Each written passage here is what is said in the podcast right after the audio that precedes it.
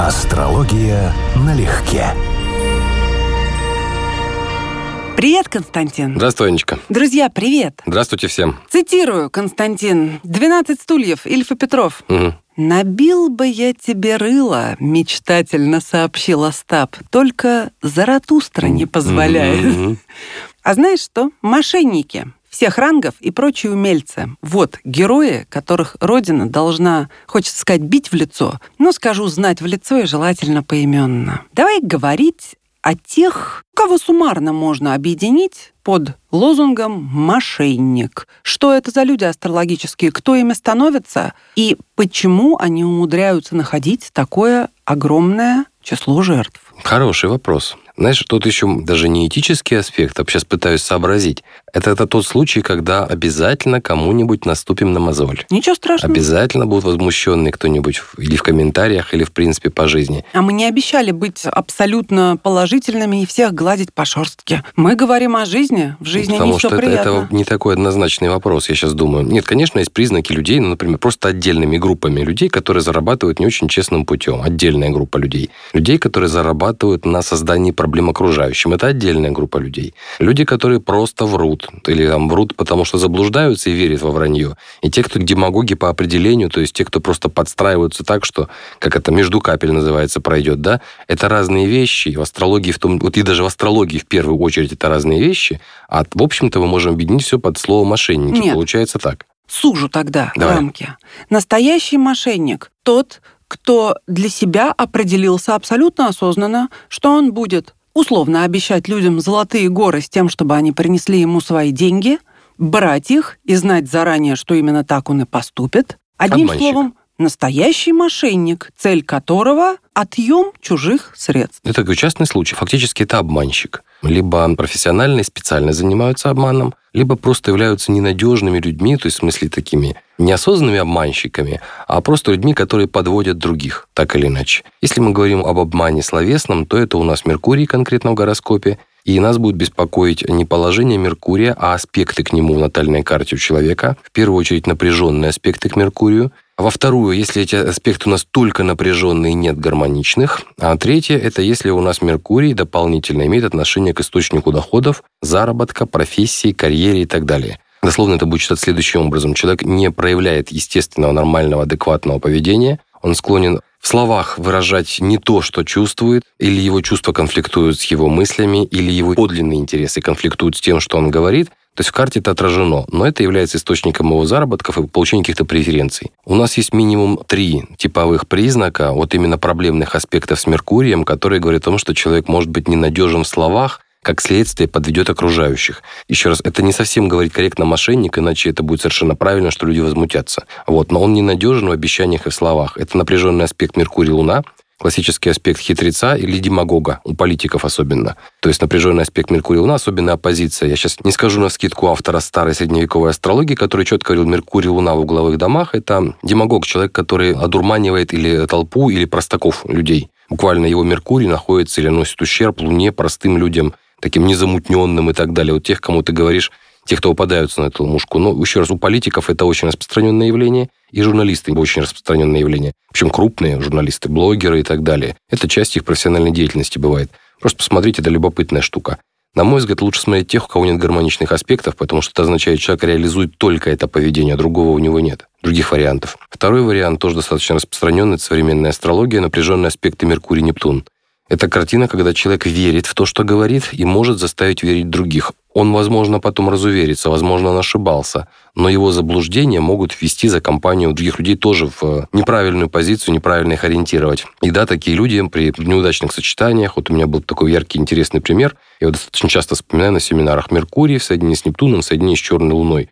Он врал, как дышал. Он вообще в изгнании дополнительно Меркурий в Стрельце. Извини, что я сейчас про термины. Соответственно, он буквально не просто врал, как дышал, он был известен тем, что вот это человек, которому нельзя давать ни денег в руки, ни обещания слушать, ничего. И он прославился уже окончательно потом тем, что он был астролог, на секундочку. Он вел семинары учебные при таком положении и прославился в нашем кругу тем, что спер у слушателя мобильник на семинаре. Ну, то есть у него... Он клептоман или абсолютно просто подлец? патологическая личность. Я думаю, что там, конечно, психотик какой-то. Я не готов сказать, была ли у него справка клептомании. У меня были знакомые клептоманы, которые психиатрические. Там, кстати, к разговору тот же самый аспект. Меркурий-Нептун напряженный аспект очень часто означает вытеснение этих вещей. Человек может сказать, я этого не говорил. И он реально верит, что он этого не говорил. Я этого не обещал. И он реально это верит. Нептун, напряженный аспект Нептуна, вытеснение в подсознание слов, один из вариантов. Поразительно. Но ты знаешь, да, что в психиатрии есть и диагноз необоснованные речевые высказывания. Это и есть, по-русски говоря, патологический лгун. Вот это ближе к этим вещам. Меркурий, Юпитер, напряженные аспекты. Строго говоря, это не лжец, это человек, который слишком буквально преувеличивает или слишком оптимистичен, или слишком много обещает. Это тот же самый вариант, который прекрасно проявляется в политике, потому что человек дает гигантские обещания, все расскажет, внушит прямо уверенность в том, что все это возможно, а потом выяснится, что из этого выполняется хорошо, если половина. Это еще раз, это все не про мошенничество в чистом виде. Мошенничество, видимо, комплексный феномен а именно про склонность к тому, что человек нечестен, непоследователен в том, что говорит. Приходит, конечно, на ум, что молодых девушек предупреждают о том, что мужчины много обещают и мало выполняют. Как тогда? Добрую половину мужского пола запишем? Мы сейчас просто перейдем в эту плоскость скользкую, гендерную, но у меня по этому поводу сложившееся давно мнение. Девушки, особенно молодые, красивые, сильно разбалованы комплиментами. Им врут постоянно. Потому что если ты не будешь врать, ты выпадаешь из общего ряда. Если ей все врут, ей все говорят, какая она красивая, какая она Я умная, какая она замечательная. Да. И про обещания в той же серии. Потому что обещают и врут в итоге все, пытаясь произвести положительное впечатление. Понимаешь, одно дело А ты говоришь правду. Мне вот это не надо, это не надо, а вот это надо. Ты ставишь условия, при которых у нее десяток людей, которые обещают все, а ты даже не пытаешься обещать. Она делает правильные выводы, да? И вот получается, будь честным в такой ситуации. Не будем уходить в гендерную тему, просто все же есть разница сказать человеку, неважно какого пола, допустим, ты красивый, не считая на самом деле так, или да. считая так с большими оговорками, и пообещать, как в анекдоте, жениться. Ты мне обещал, мало ли что я на тебе обещал. Вот из этой области. Ну да. Помнишь фильм «В городе Сочи. Темные ночи», советский, 89 -го года? Там Наталья Негода играет и Алексей Жарков. Вот он играет сантехника Степаныча, 45-летнего, который становится аферистом. Всем предлагает дубленки или куртки. Ну, может быть, кто-то из наших слушателей помнит. Название знакомо, фильм уже забыл, конечно. Да. В общем, он втирается в доверие к людям и берет у них деньги под ну, естественно, тогда эпоха дефицита, достать, угу. вот э, под этим кто-то хочет э, дубленку, и он просто записывает номер телефона на бумажке, берет деньги, исчезает. Деньги большие. Кидала. Кидала, конечно, угу. но это аферист. Угу. Это и есть мошенник, аферист. Да? Вот то, о чем я тебя и спрашиваю. Угу. Эти люди обычно хорошие психологи. То есть, когда они выкладывают свой план, им должны верить, это угу. должно цеплять, но и также, на мой взгляд, они хорошо видят алчных людей, то есть желание быстро заработать или угу, что-то угу. получить легким путем, застилающее здравый разум, угу. вот на этом они и выезжают, видя таких. Ну, да, из криминальной тематики, опять же, мои клиентские воспоминания, да, без лоха жизнь плоха, афоризм оттуда, откуда-то из консультации всплывает. Балабол тоже я не знал, вот пока не пообщался. Мы привыкли понимать слово балабол как трепач, да? Да. А это криминальная специализация, это вор на доверии, как раз то, что ты говоришь. То есть человек, который рассказал, наговорил стрекорба, втерся в доверие, взял деньги, попросил взять кредит, да, и исчез специализация в этом. Тут нужно обаяние. Это может быть не только, это вообще может быть не про негативные аспекты. Это, конечно, про какой-то существенный ущерб в карте, включая то, что человек зарабатывает деньги неадекватным способом. Вот как это посмотреть? Но это, среди прочего, может быть и удачные положения в гороскопе, типа там секстиль или соединение Меркурий-Венера. Это один из показателей, что человек умеет говорить красиво и, в общем-то, льстиво. То есть он буквально умеет вписаться, похвалить, умеет произвести приятное впечатление, умеет вызвать доверие. Меркурий и Питер сочетание в хорошем варианте. Опять же, дает хорошие ораторские качества. Просто это мое философское мнение, да, теоретическое. Если не брать журналистов, блогеров и так далее, реальных профессионалов, балаболов, воров на доверие и так далее в консультациях у меня не было, поэтому я не смогу сказать, что вот я знаю в реальных примерах это все. Я вижу скорее людей, чье время рождения не знаю, известных личностей, зная, что они ведут себя определенным образом, но я не вижу времени и в итоге не вижу массу интересных нюансов. Ну, сколько даже в истории было разных аферистов, которые умудрялись, э, не хочу сейчас ни на ком заострять внимание конкретно, угу. ну, условно говоря, ну, Калиостро, да, да условно. да, масса их было. Да-да-да, был Буратини, смешная фамилия, да. И все они были очень умными людьми. Например, этот Буратини, если я не ошибаюсь, был и инженером, и философом, угу. и швец-жнец, и на дуде, и грец, но плюс ко всему мошенник. Угу. То есть люди выдающихся в своем роде качеств, и однако нацеленные на получение выгод, больших выгод, абсолютно нечестным путем. И вот мне интересно, что в карте выпукло свидетельствует о том, что человек при любых его талантах, ораторских и всех прочих хочет все-таки людей надувать. Ну, есть, еще раз, это сразу несколько факторов, и это не получится подогнать какой-то один признак. Их может быть несколько. Вот один из вариантов, который существует, напряженные аспекты к сигнификаторам второго дома. То есть обычно предполагается как? Гармоничность сочетания у человека в карте – это талант или способность, на основании которой он может зарабатывать. При напряженные люди обычно теряют. Или вариант – зарабатывают на чужих проблемах. Ну, то есть либо они их создают и решают. Классический вариант мафии. Мы вам создали проблему, потом мы же вам предложили решение. Или они берут тех людей, которые в состоянии беды, в состоянии стресса, и с этого получают прибыль. То есть напряженный аспект может быть позитивным, да, но он должен отыграться в прямом символизме, в судьбе и в биографии. Если у человека нет лучшего выхода, он может реально зарабатывать тем, что ну вот он оказался вброшен в эту реальность, ему надо выживать, а вот он умеет выживать только вот таким-то способом. Ну, как бы он для себя нашел такой вариант. Или это может быть лилит во втором, например, или если это профессионально делать десятом. То есть человека действительно тянет. Это бессознательное рациональное притяжение к худшим вариантам заработка или успеха. И он мог бы зарабатывать чем-то другим, но ему нравится сам процесс. И дальше мы смотрим знак зодиака и говорим, процесс чего? Скопление чего-то, да, обмана, манипуляции, какая стихия. Еще один фильм тебе напомню, да. чтобы проще было. «Поймай меня, если сможешь» Леонардо Ди Каприо. Прекрасный фильм, он там молодой, подделывал банковские чеки, основано на реальных событиях. Угу. Естественно, я спрашиваю тебя о людях, которые там... осознанно имеют талант или склонность к мошенничеству, а не тех, кто мелочь по карманам в трамвае тырит. Нет, я сейчас хочу еще все-таки проговорить эти вещи, потому что я считаю это очень комплексным вопросом. Либо я не разбираюсь в этом очень хорошо, либо это очень комплексная тема, которую не удастся свести к нескольким признакам. Потому что вот тот пример, который ты приводишь с Ди Каприо, это, по сути, гений. Это человек с выдающимися абсолютно способностями, и то, что он нашел для себя незаконные варианты реализации в его случае, так это скорее даже не про мошенничество, это про то, что он уранист. Он принципиально выламывается из законов и не собирается им никаким служить, кроме своим собственным интересам. Это чрезвычайно сильный, не очень благополучный уран в карте. Ну, скажем так, неблагополучный, потому что он создает определенные проблемы. Кому-то это довольно типичные вещи. Но я тебе могу сказать, что по опыту общения с крупным бизнесом вот этих клиентов, в отличие от типовых мошенников, таких, как ты говоришь, мелочь по карманам тырить, меня было довольно много. У них почти у всех эта философия так или иначе выражена. То есть крупный бизнес похож на войну, и там почти все средства хороши. И если они могут обойти какую-то проблему не, не совсем легальными, не совсем честными способами, может, они на слух в интервью об этом не скажут. Но разговаривая с человеком, которому не доверяют, на об этом говорят почти все время чем больше денег, чем больше власти, тем больше ты сталкиваешься с психологией, вот очень показательной, что если тебя могли кинуть, ты лох. То есть вот испытание на прочность тебя, да, попытаться тебя развести, это как в порядке вещей. Ты не должен поддаться. Вот это тебя можно уважать, тогда с тобой можно иметь дело серьезно. Ну, как серьезно, до следующего китка. То есть они все время друг друга дергают в этом плане. И вот сказать, что это мошенник, нет. Но это как война. Я поняла тебя. Это совсем другая психология. А есть простейшие варианты. Например, я тебе говорю, Константин, есть вот такое предприятие небольшое, ничего от тебя не требуется. Просто дай 10 тысяч УЕ, например, угу, угу. через три месяца получишь 12 тысяч УЕ. И ты прикидываешь, срабатывает обычная жадность и доверие. Ничего не делая, сидя на попе ровно, я заработаю пару штук через три месяца. Ну, отлично, я тебе доверяю, да, немножко рискую, да, туда-сюда, ну, на. Немножко. Вот и все. И ага. больше мы с тобой не встречаемся да. после этого. Да. Угу. Но это как раз сознательный обман и заработок на этой теме. Ну вот мошенник, да. Да, напряженные комбинации, как я уже говорил, скорее всего, с участием Меркурия, потому что он планета не только отвечающая за речь, но в астрологии принципиально аморальная. Об этом часто забывают, что Меркурий и Юпитер управляют противоположными знаками зодиака, и поэтому моральная нравственность и коммерческие вот эти вот разговорные качества – это противоположные вещи в астрологии. Одно из другого вообще не следует.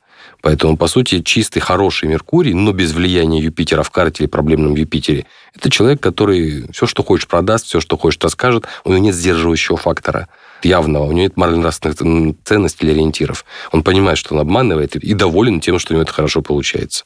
Опять же, если мы говорим про крупный бизнес, который вот так вот может зарабатывать на рейдерских захватах, на кидалове, на то, что вот мы, дольщики, нам все скинулись на строительство, я знал, что ничего строить не собираюсь. Я на основании закона, абсолютно легально, с юристами, объясню, почему у меня это не получилось, заберу деньги и буду счастлив. У меня был такой пример, мой клиент, крупный, причем клиент, влиятельный, попал вот на такой развод в столице. То есть он со своими юристами не мог ничего сделать, потому что кинувший его, по сути дела, мошенник вслух хохочет Он даже не пытается показать, что он там о чем-то сожалеет. Рабочая схема. А почему он должен сожалеть, если такова и была цель? Юридически не придерешься. Все замечательно. Вы сами вложили деньги. Какие претензии? Такие вещи часто, ну, в 90-е они решались иногда и кровью.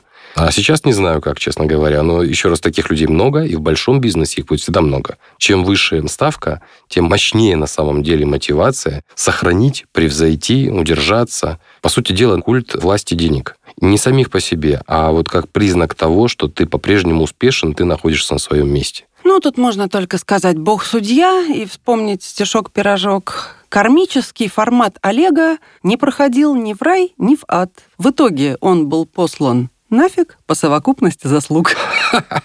Не самый плохой вариант.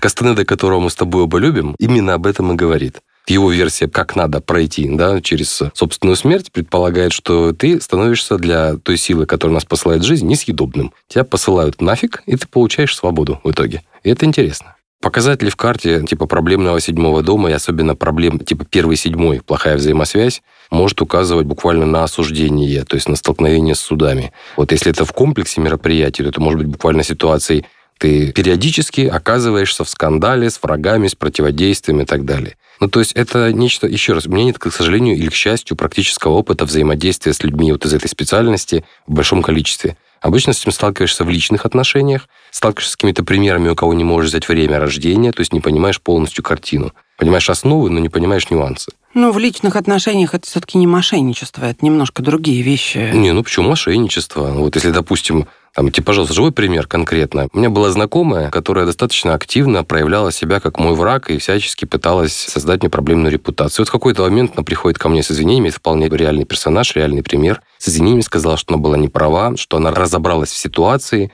что на самом деле ее обманули. Она поняла, что я был прав, а вот ситуация была не такая, хотела ему извиниться и предложить мне небольшую денежную схему, поскольку она зарабатывает на том, что продает страховки одной американской пенсионной компании. Я потратил на нее около часа, достаточно быстро понял, что она этим вообще занимается постоянно, да, но ко мне она пришла с другим мотивом. По сути, такая отложенная, не знаю, месть, злоба, да, то есть попытка нанести ей урон.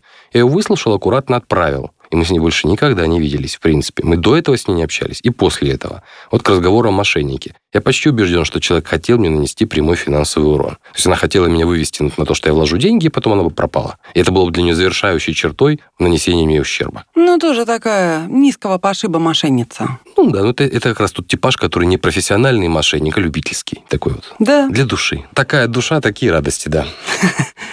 Ну вот тот же Калиостро, ты подумай, столько о нем говорено-переговорено, ну так, если по касательной пройти. Удивительное дело, человек втирался в доверие к аристократии, к умнейшим, просвещеннейшим людям, вовсе не наивным, которые отдавали ему колоссальные деньги. Он, безусловно, был наделен личным магнетизмом, иначе не было бы у него и жены такой красавицы, кстати говоря, которая с ним во все тяжкие пускалась и терпела лишения невероятные. И не самое лучшее отношение, тем не менее, шла с ним по этому пути. Ну, Калиостро фигура очень мифологизированная, мы мало о нем знаем документально достоверно. Что касается аристократии, то я как раз категорически не склонен считать, что это люди не наивные, потому что они жили в очень узком круге интересов, и были предсказуемы для тех, кто понимает эти законы. Опять же, аристократия, ну, как любой человек, который чем-то не занимается, да, они просто не оттачивали определенного рода навыки. А то, что этот человек был совершенно уникальный, и не только он, Сен-Жермен, яркий такой же пример, это, да, это, безусловно, интересно, потому что здесь вот, кстати, к слову, к разговору о мошенниках и фокусниках, и иллюзионистах потому что грань между ними на самом деле очень тонкая. Технически это могут быть одни и те же признаки в карте. Ну, как между, скажем, бандитом и милиционером. Там разница минимальная. Один работает на официальную власть, да, а другой на неофициальную. Вот тоже часть силовой структуры, выполняет определенные законы, нормы. То есть очень много общего на самом деле. Вот это я знаю достоверно, потому что с этими людьми работал. Вот так и здесь. Если вас обманывают, но вы об этом знаете, значит, вас развлекают. Не помню, кто это сказал, но фраза правильная. Калиостро, я так понимаю, был фактически с нашей точки зрения иллюзионистом. Но как тем тот же Копперфилд. Но очень дорогим. Да, как тот же Копперфилд, да. То есть он по большому счету мог вообще на самом деле не обманывать, а удовлетворять определенные потребности. Ну вот вы хотели, чтобы вас развлекли, вас развлекли. Ну и возможно, что да. Мы сейчас трудно, ну, трудно Его называют что... авантюристом. Трудно выяснить, что сейчас правда. Вот еще в чем дело. Ну, конечно. Какова грань между авантюристом и мошенником в астрологии? Я бы сказал так, что мошенник – это человек, который целенаправленно пытается заработать. Его ключевая идея – это деньги или успех, или власть. А авантюрист человек, который пытается развлечься, он пытается интересно жить. И заодно заработать. И не по социаль... да, и не по социальным нормам, а зарабатывает по стуку, поскольку. Скажем, Остап Бендер, он классический авантюрист. Его даже нельзя назвать мошенником. То есть то, что он там знает 100 способов относительно честного отъема денег, это вспомогательный для него материал, это не главная цель его жизни. Хотя да, он пытался разбогатеть, но тем не менее. А есть люди, которые вот реально за деньги, за чужие деньги, ну, как говорится, удавятся, да?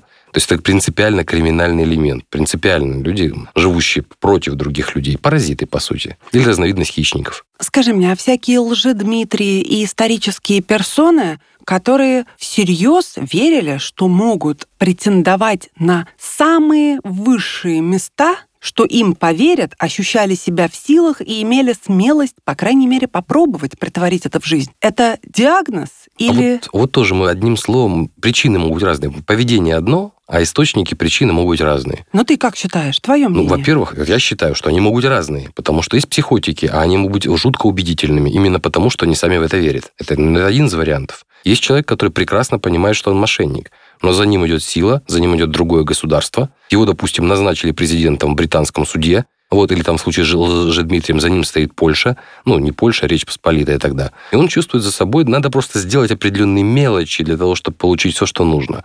И, возможно, дело в этом как вот, например, периодически являются чьи-то дети внебрачные, представляясь. Угу. Я внебрачный сын певца Васи Пупкина. Угу, угу. Но мне кажется, что вот здесь это диагноз, конечно. Может быть. Скажу, что вот прекрасный по этому поводу пример. Это я не смотрел, просто периодически упадал, как клацал канал. Это шоу экстрасенсов. Потому что это фактически две категории людей. Те, кто абсолютно искренне верит, что они экстрасенс, и не теряют этой веры, даже разочаровавшись, то есть столкнувшись с тем, что доказательно это не так. У них остается уверенность, что-то там было не то, меня подставили, меня подвели, звезды не так сложились. То есть у них даже уверенность никуда не пропадает. И вторая категория людей, которые прекрасно знают, что у них ничего этого нет, но надо сыграть по определенным правилам. И вот, вот эти две категории можно очень хорошо рассматривать просто визуально, как они выглядят даже. Ну и, наверное, стоит напомнить, что нет лучше клиента, чем испуганный миллионер. Ну, как говорится. Тоже не знаю, потому что реакция испуга у разных людей разная. Но у миллионера скорее реакция откупиться или решить вопрос деньгами. Именно поэтому мошенники, скорее всего, эту фразу и придумали. Да, имеется в виду, что человек в состоянии страха, особенно страха за здоровье или за жизнь, готов идти на много. Это, безусловно, да. Если у него есть деньги, то, соответственно, масштаб того, сколько с него можно снять, увеличивается. Это и делает его лучшим клиентом. Но не все будут так себя вести. Опять же, не все настолько наивны, не все настолько... Ну уж будем надеяться, что да. не все. Нет, просто это не всегда решает проблему. В отличие от нас с вами, да, миллионер, особенно если миллионер не случайный, который сам себя сделал, он с людьми такого типа общается постоянно. Они их не просто знают, это их рабочая среда. Я это знаю по консультациям. Доверие у этих людей по отношению, скажем, к астрологу при первой же встрече никакое. И дальше очень часто оно может сохраняться. Потому что он изначально, у него установка, меня будут пытаться облапошить. Но при этом он пришел и платит деньги да, за консультацию. Да, да, да. Не смешно, но он, нет? Нет, не смешно. Потому что он сделает выводы на основании этой консультации, и он все равно будет иметь в виду, что я пытаюсь где-то пропихнуть свой личный интерес. И тем не менее, образом. бесплатно ты его не примешь. Да, но он, он все равно но платит. Он, но он будет пытаться сделать так, чтобы я его принял бесплатно. Они будут пытаться, это стандартная ситуация, они стараются говорить, что они друзья, что им нужно оказать дружескую услугу, ну ты же не поможешь, то есть ты понимаешь, у вас огромная разница в положении, но он теперь пытается тебя продавить, потому что он так привык, потому что в этой среде нормально. Если тебя продавили, если тебя кинули, ты лох. Не наоборот. Константин, я, конечно, не корейка, но скажи, ты мне поможешь? В меру здравого смысла. Проконсультируешь? Вот так наглядно это и происходит плюс-минус. Да, вот. Да, да, а если я еще пущу слезу? Не и сделаю свой фирменный жалобный козерожий взгляд. Ой, Аня, слушай, вот, вот, вот тот же сейчас вопрос, который с бизнесом у нас был. Я в этой среде больше 20 лет. Да я шучу, я этого и не умею. Я понимаю, но это просто прекрасный пример. Я в этой среде больше 20 лет. Попытки меня развести на бесплатную работу – это часть моей биографии уже целой. Это сейчас не про тебя конкретно. Еще это, это я про... у тебя даже карту это, не просила это, за год. Я знаю. Это про пример. Том смысле, что для нас это также стандартно, как миллионеры, которых пытаются развести на деньги. Ты так привык к всяким роду взглядам, просьбам, обращением срочно, пожалуйста и так далее, и это ежедневно происходит, что ты либо черствеешь душой, либо начинаешь отсеивать каким-то образом людей. У меня первый раз это было на рубеже 99-2000.